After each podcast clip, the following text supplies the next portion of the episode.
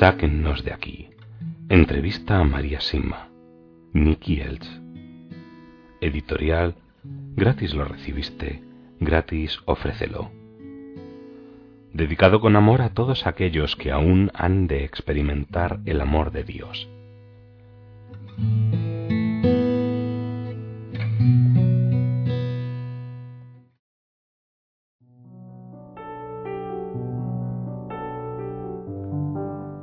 Purgatorio.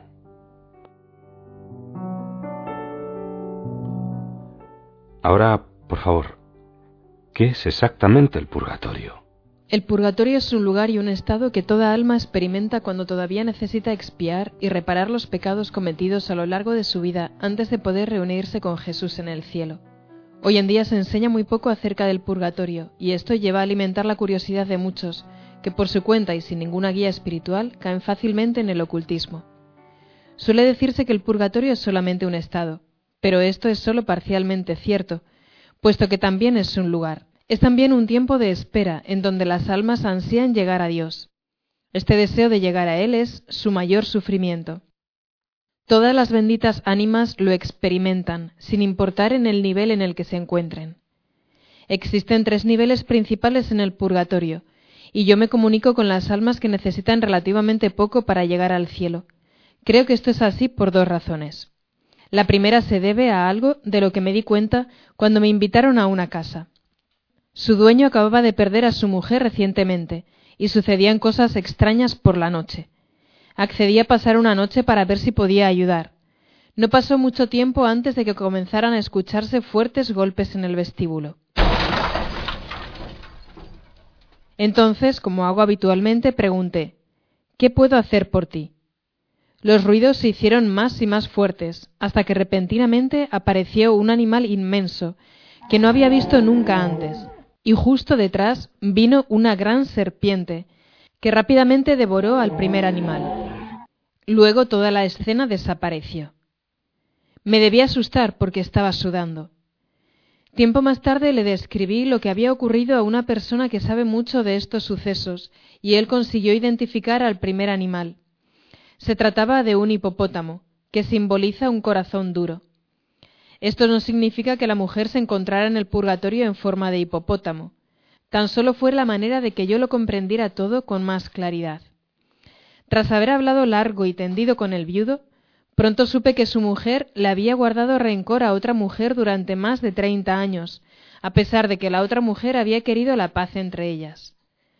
Al negarse a perdonarla le mereció el estado más profundo del purgatorio, de donde yo no podía ayudarla a salir aún.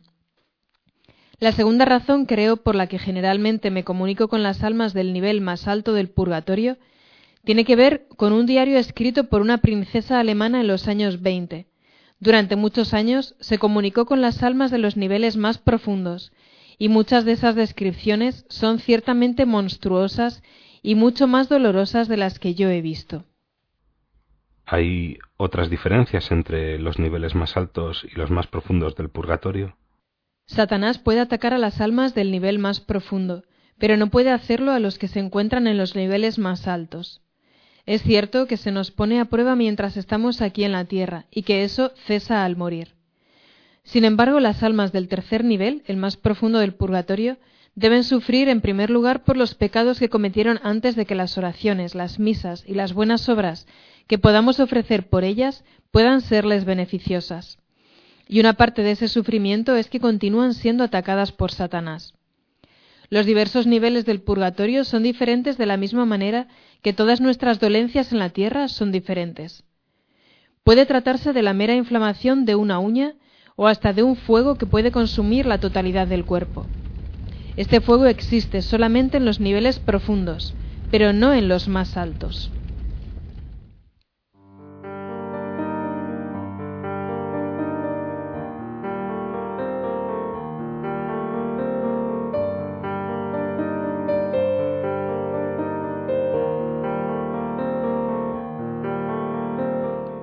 ¿Pueden nuestras oraciones evitar que Satanás ataque a las almas de los niveles más profundos?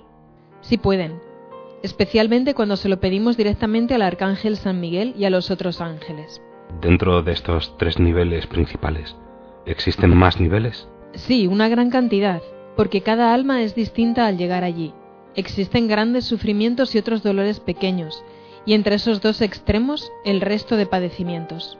Probablemente existan en el purgatorio tantos niveles como almas, puesto que por supuesto no hay dos personas o dos almas que sean idénticas. Cuando las benditas ánimas del purgatorio sufren, eh, ¿experimentan algún tipo de alegría y de esperanza? Sí, ningún alma desea regresar aquí a la tierra porque tienen una noción de Dios mucho más clara que la nuestra. No quieren volver a la oscuridad en la que vivimos nosotros. Entonces, Dios pone a las almas allí para que se purifiquen de los pecados que todavía no han sido expiados o reparados. No, se suele enseñar esto de manera incorrecta, y este tipo de falsedades puede hacer que muchas personas se alejen de Dios. Dios no las pone allí. Las almas se juzgan, y luego se asignan ellas mismas el nivel apropiado. Son ellas quienes desean purificarse antes de reunirse con Dios. Es muy importante para nosotros tomar conciencia de esta verdad tan concreta sobre el amor de Dios. Entonces, somos nosotros quienes reconocemos que todavía no estamos puros y debemos, por lo tanto, purificarnos en el purgatorio. Sí, así es. ¿Las almas en el purgatorio se rebelan alguna vez contra su condición? ¿Son pacientes o hay alguna que no acepte el estado en el que se encuentra? No, son pacientes y quieren sufrir, pues saben que a través del sufrimiento expían y enmiendan sus faltas. Se purifican para llegar limpias ante Dios, de una manera completamente resplandeciente. Cuanta más purificación y reparación hagan, más limpias llegan a estar. ¿Los sufrimientos del purgatorio son mayores que los de la tierra? Si tomamos todo en cuenta, son mayores, y a veces mucho mayores, en especial en el tercer nivel. Sufren más espiritualmente que nosotros. Cuando una vez le pregunté a un alma cómo era su sufrimiento, me dijo que era uno muy particular.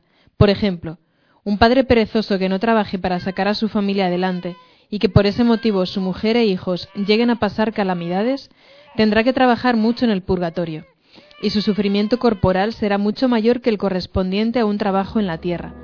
Pero nuestros padecimientos aquí, a pesar de ser menos severos, valen muchísimo más para borrar nuestros pecados que aquellos en el purgatorio. Si el purgatorio es también un lugar, es posible que aquí, en la tierra, existan ciertos lugares en los que las benditas ánimas pasen el tiempo? Sí, al parecer se reúnen generalmente alrededor del altar o en el lugar en donde murieron. Una mujer que conocí en Liechtenstein lograba verlas solamente alrededor del altar, y cuando ya no estaban allí sabía que ya se habían ido al cielo. Las almas no vienen a mí o a nosotros del purgatorio, sino que vienen con el purgatorio. No se trata de un lugar, sino de muchos lugares distintos. No se trata de un estado, sino de distintos estados. Si se trata de muchos lugares o un lugar grande, ¿son el cielo y el infierno también lugares? Sí, mi director espiritual me hizo preguntar acerca de esto y la respuesta fue es incorrecto lo que muchos teólogos enseñan hoy en día al decir que el cielo, el purgatorio y el infierno son solamente estados. Son también lugares. La diferencia de tiempo que deben pasar las almas allí antes de entrar en el cielo es muy amplia entre un alma y otra. Sí, es muy amplia. Algunas están simplemente media hora y otras el resto del tiempo hasta el último día. El promedio, dicen las almas, es de 40 años. Entonces, ¿habrá un último día? Sí.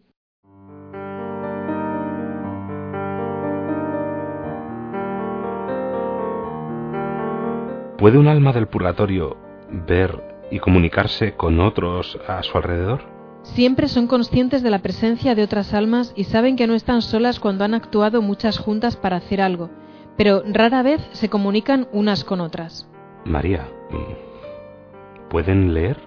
Sí, pueden. Leen espiritualmente. Esto lo sé porque cuando vienen a mí no tengo que leerles los nombres o las preguntas que tengo preparadas. Simplemente las toman del papel. ¿Cuánto saben de sus familias? Diría que prácticamente todo. Nos ven todo el tiempo. Escuchan cada palabra que pronunciamos sobre ellas y saben lo que sufrimos. Pero no conocen nuestros pensamientos. Se encuentran presentes en sus propios funerales y saben quiénes están allí rezando por ellos y quiénes están allí solamente para ser vistos por los demás. ¿Saben las benditas ánimas del purgatorio lo que va a pasar? Sí, saben algo, pero no todo. Me han dicho que va a pasar algo verdaderamente importante, que está a las puertas. Durante muchos años decían que estaba delante de la puerta, pero desde mayo de 1993 han usado la expresión a las puertas. Será algo para la conversión de la humanidad, y a una escala menor me han contado cosas que ocurrieron poco tiempo después. En el verano de 1954 me avisaron de las inundaciones que hicieron tanto daño en esta región. Otra vez también me dijeron que aún había personas con vida bajo la nieve tras una avalancha, así que los equipos de rescate continuaron buscando más tiempo de lo previsto, y en efecto consiguieron localizar y salvar a esas personas dos días después de que les pidiera que por favor siguieran con la búsqueda. Se dice que después de esta vida el tiempo ya no existe. Pero por otro lado, usted dice que el purgatorio es un tiempo en el que se anhela a Dios. Por favor, explique esto. Es correcto afirmar que tras esta vida ya no existe el tiempo. Pero cuando nos dicen que un alma debe sufrir determinado tiempo, se refiere a una traducción a nuestro tiempo. Las almas pueden decir que aún deben sufrir más, que no han sido liberadas todavía o que sus sufrimientos han disminuido. Cuando hablan de un tiempo concreto o cuando indican una cantidad de misas, eso simboliza la intensidad y la cantidad de su sufrimiento. ¿Tienen las benditas ánimas del purgatorio cuerpos como los nuestros? ¿O tienen, digamos, un cuerpo espiritual? Dicen que no se dan cuenta de que no tienen su cuerpo. Tienen un cuerpo transfigurado y pueden tomar la forma de un cuerpo humano vestido y sano. ¿Se arrepienten las almas de lo que hicieron mal cuando aún vivían en la tierra? ¿También se arrepienten de lo que no hicieron? Sí, mucho. Se arrepienten de las oportunidades que dejaron pasar para hacer buenas acciones por Dios y por el prójimo, y pueden ver los buenos frutos que hubieran resultado de esas acciones. Al morir perdemos la oportunidad de realizar buenas obras. Las almas en el purgatorio ya no pueden cosechar méritos como podemos hacer nosotros. También se dice que los ángeles nos envidian porque nosotros podemos hacer buenas obras y ofrecérselas a Dios, mientras que ellos no pueden ni tampoco pueden hacer ya más méritos. ¿Qué ocurre con quien sabe que el purgatorio existe, pero sigue con su vida y peca igualmente, pensando que no va a ser tan malo? Se arrepentirá muchísimo de pensar así, muchísimo más que los que cometan el mismo pecado sin conocer la existencia del purgatorio. ¿Cuál es el principal objetivo de todo lo que usted experimenta? Dios lo permite para que a través de mi apostolado otras personas entiendan claramente que nuestro tiempo en la tierra es solamente para ganarnos el cielo. Nuestro objetivo aquí es ser buenos unos con otros y de esta manera reunirnos con Dios, tanto aquí y ahora como luego en la eternidad. Cumpliendo esto, la vida se vuelve mucho más preciosa para todos y también se ve claramente las vidas absurdas de tantísimas personas nos muestra la inmensidad del amor de Dios y que la vida puede ser de una belleza gloriosa cuando trabajamos a su lado. Así que lo que se me da a conocer debería servir para que muchos encuentren una orientación más clara y definitiva a su vida, si desean cumplir la voluntad celestial de Dios y participar de su belleza. Y resumiendo, ¿qué es lo que usted misma ha aprendido a lo largo de todos estos años de experiencias tan singulares? Amar a Dios con todas mis fuerzas.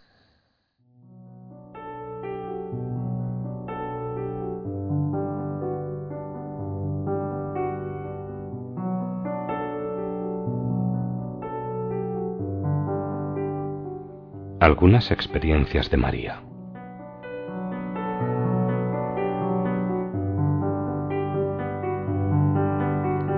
Eh, María, ¿qué le ocurrió la primera vez que recibió la visita de una bendita ánima del purgatorio? La primera vez me desperté porque alguien estaba paseando por mi cuarto de un lado a otro. Nunca me he asustado fácilmente y no me daría un susto a menos que alguien me saltara a la cara. Entonces pensé, ¿quién es esta persona? Se trataba de alguien completamente desconocido que caminaba impaciente de un lado a otro al pie de mi cama y le dije Oye, ¿qué quieres? No hubo respuesta. Entonces salté de la cama, me dirigí hacia él y traté de agarrarle diciéndole Fuera, aquí no haces nada. Pero no había nada allí. Entonces pensé No estaba soñando, lo he visto y lo he escuchado. Y tan pronto como me metí en la cama de nuevo, allí estaba igual que antes, caminando de un lado a otro exclamé otra vez. Ahora vas a decirme quién eres y a irte de aquí. y seguía allí como si no me hubiera escuchado. Estuve un rato observándolo y pensé, mientras no se me acerque. Luego me levanté otra vez y me acerqué a él de puntillas mientras pensaba, ahora veré si puedo sujetarlo. Y otra vez no había nada allí. No entendía nada.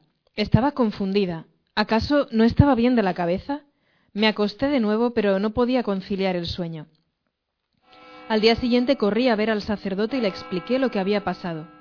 No sé lo que pasó anoche, me habré vuelto loca. A lo que él contestó ¿Por qué dices eso? Si vuelve a suceder, no preguntes quién es, pregunta mejor ¿qué necesitas de mí? Podría tratarse de un alma del purgatorio. A lo que respondí Si viene a mí, debe ser un familiar. No, respondió el sacerdote, no tiene necesariamente que ser así, porque tú siempre has rezado mucho por ellas. A la noche siguiente, allí estaba de nuevo. Esta vez pregunté, ¿qué necesitas de mí?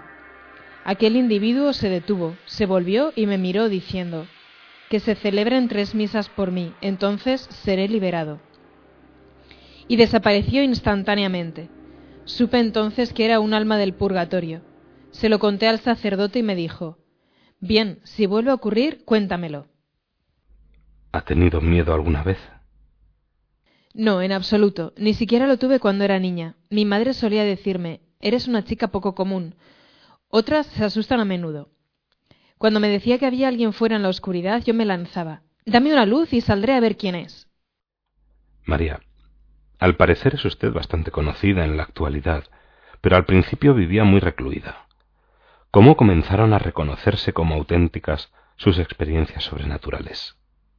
En primer lugar, cuando las cosas que decía resultaban ser ciertas con el tiempo, y además cuando afirmaba cosas que solamente conocían los miembros de la familia. En otras palabras, al confirmarse lo que yo había dicho. Discúlpeme lo atrevido de mi pregunta, pero ¿ha sido alguna vez examinada por médicos o psicólogos? Sí, hace ya mucho tiempo un profesor de teología me preguntó si estaba dispuesta y le dije que sí. El resultado del estudio fueron seis hojas redactadas por profesionales que se encuentran disponibles y que fueron recopiladas por un doctor en psicología en Innsbruck. Una copia del estudio se guardó en los archivos del editor de un pequeño libro acerca de mis experiencias que se publicó hace 25 años. Lo escribió mi viejo amigo y director espiritual, el padre Alphonse Matt, y en él se incluyen mis experiencias. ¿Tienen sus experiencias algún tipo de reconocimiento oficial por parte de la Iglesia? Obedezco al sacerdote de mi parroquia y a los obispos, que me han dicho que mientras todo sea teológicamente correcto, como lo ha sido hasta ahora, continúe con mi apostolado.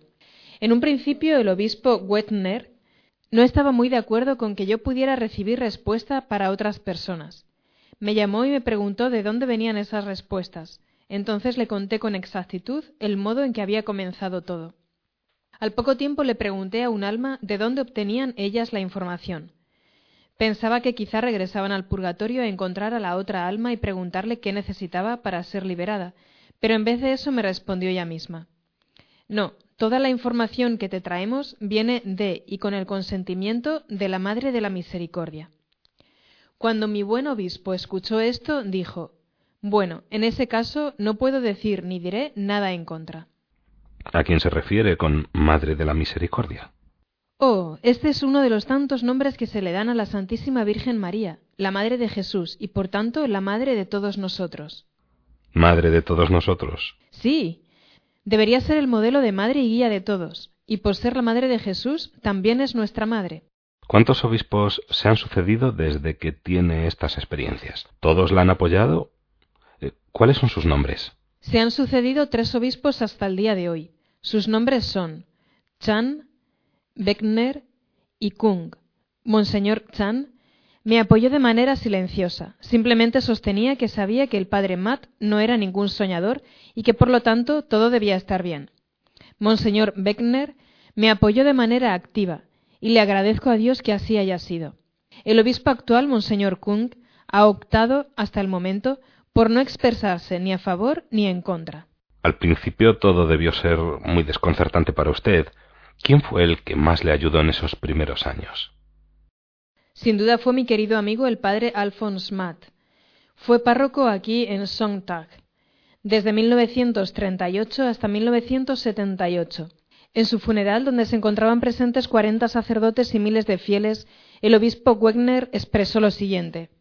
Lo más bello que puede decirse de un sacerdote es que haya sido un sacerdote según el corazón de Dios. Así fue nuestro padre Alphonse Matt, un sacerdote esencialmente bueno y santo. Que descanse en paz.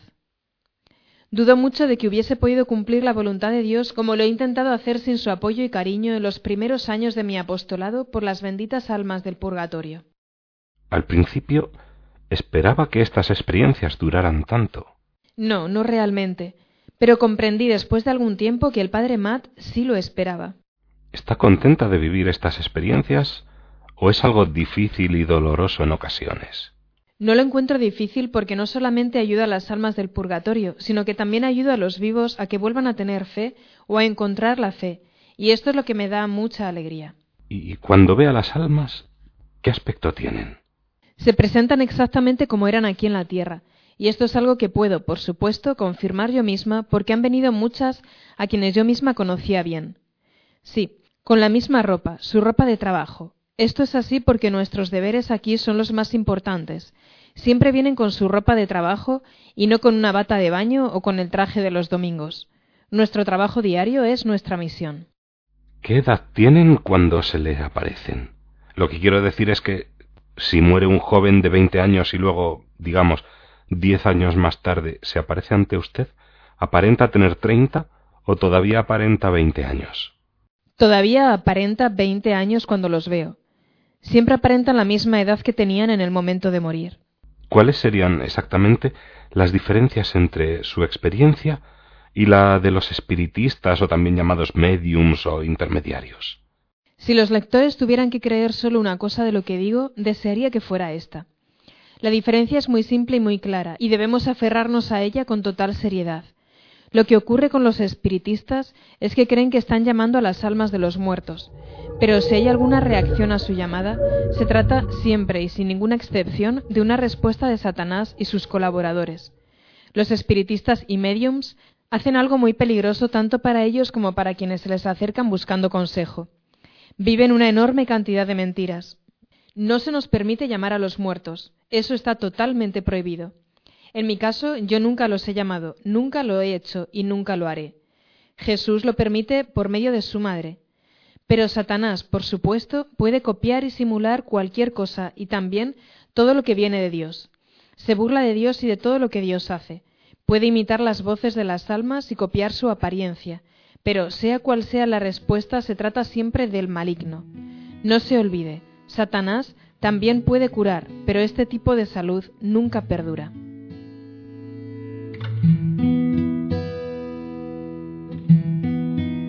Sáquennos de aquí.